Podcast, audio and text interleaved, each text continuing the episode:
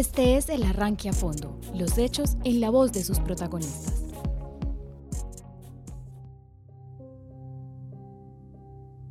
Hay enfermedades como el VIH que se convierten en una epidemia silenciosa.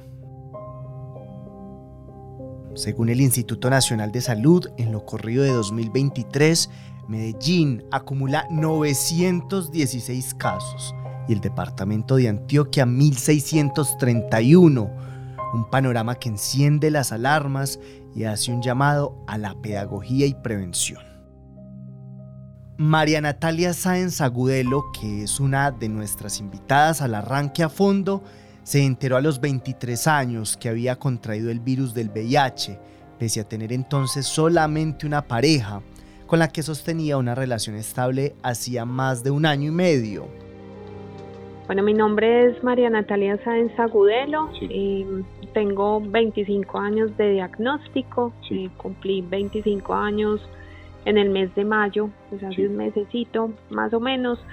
Em, yo me hago la prueba Jacobo porque mi pareja de ese entonces, eh, un hombre cisgénero, eh, estaba presentando unos síntomas. Em, se hace la prueba, la prueba le sale positiva. Yo tenía año y medio de estar en esa relación, había tenido muchas prácticas sin preservativo, eh, y frente a un resultado positivo de la prueba de él, pues claramente yo me hago la prueba y mi prueba sale positiva. Como psicóloga de la Fundación Raza, una organización dedicada a proteger los derechos de los pacientes dentro del sistema de salud, se ha metido de lleno en una cruzada por derribar los mitos y miedos que enfrentan quienes padecen el virus.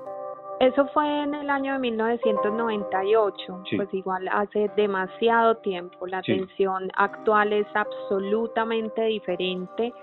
Eh, de hecho, en ese momento las pruebas que te hacían, pues una era la prueba de Lisa y la otra, la confirmatoria, era un Western Blot.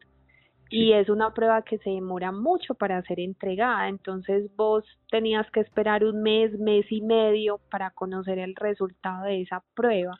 Pese a que Sáenz Agudelo explica que hoy los avances de la medicina y del sistema de salud en el país hacen que detectar y tratar el VIH sea mucho más efectivo en comparación con años atrás, advierte que aún son muchos los rezagos culturales y las barreras que existen.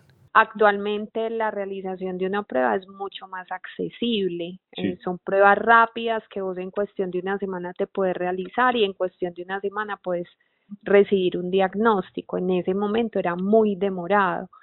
Eh, pero además eh, no, no existían los programas especiales que hay actualmente. Actualmente cada EPS cuenta con un programa especial de atención para las personas viviendo con VIH en, en el momento en el que a mí me diagnosticaron eso no, no sucedía.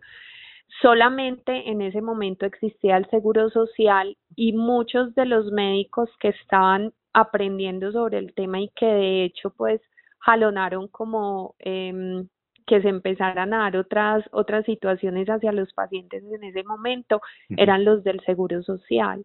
Aunque las autoridades de salud de la ciudad insisten en que en comparación con años anteriores el número de casos positivos de VIH no se ha incrementado, recientemente la Personería de Medellín emitió una alerta señalando que durante los primeros tres meses de este año si habían registrado por lo menos 392 casos. De acuerdo con el análisis de este ente, pese a ese consolidado, la información que tiene la ciudad para rastrear el comportamiento del virus sigue siendo muy pobre tenemos una deficiencia en el tema de la recolección de la información. ¿Por qué?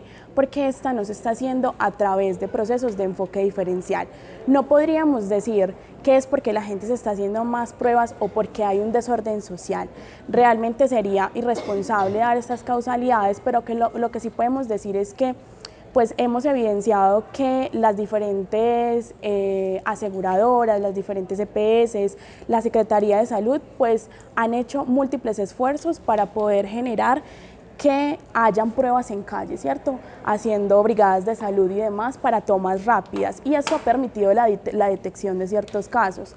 Y es que más allá de los datos analizados por la personería, Por ejemplo, los reportes más recientes del Instituto Nacional de Salud, publicados en el portal del Sistema de Salud Pública, daban cuenta de que en lo corrido de este año Medellín y Antioquia se mantienen en la lista de territorios con mayor número de casos en el país. El infectólogo Juan Carlos Cataño Correa, director médico de la Fundación Antioqueña de Infectología, y profesor de la Facultad de Medicina de la Universidad de Antioquia, recuerda que el problema central cuando se habla de VIH es que por el estigma y el temor de los pacientes a consultar, la gran mayoría de los casos se queda por fuera del radar. Mira, lo primero es que no sabemos cómo estamos, porque el que te digan que hay 300, 400 o 500 casos eso es solo la punta del iceberg, porque esos son los pacientes que están consultando y que se están diagnosticando, pero por debajo hay una gran cantidad de otras personas que tienen conducta, conductas sexuales de riesgo y que pueden estar transmitiendo el virus sin darse cuenta o sin saber que viven con VIH y esto puede facilitar entonces la diseminación de este virus en nuestra sociedad. Para conocer su diagnóstico sobre la situación del VIH en Medellín y el avance de los programas de salud pública para controlarlo, el arranque a fondo consultó con la Secretaría de Salud de Medellín. En un breve pronunciamiento escrito, esa dependencia informó que con corte a la semana epidemiológica 25, es decir, el 24 de junio, el consolidado de casos de la ciudad era de un 5.4% menos en comparación con el mismo periodo de 2022. Más allá de la gestión pública, Science plantea finalmente que la principal tarea para la lucha contra el virus es eliminar los mitos y estigmas que se mantienen sobre el mismo y que impiden que muchas personas accedan a las herramientas que tiene el sistema de salud tanto en detección de casos como en el manejo de la enfermedad. Este fue un arranque a fondo, los esperamos en un próximo capítulo donde trataremos más temas de interés. Yo soy Juan Alcaraz y este es un informe de Jacobo Betancourt.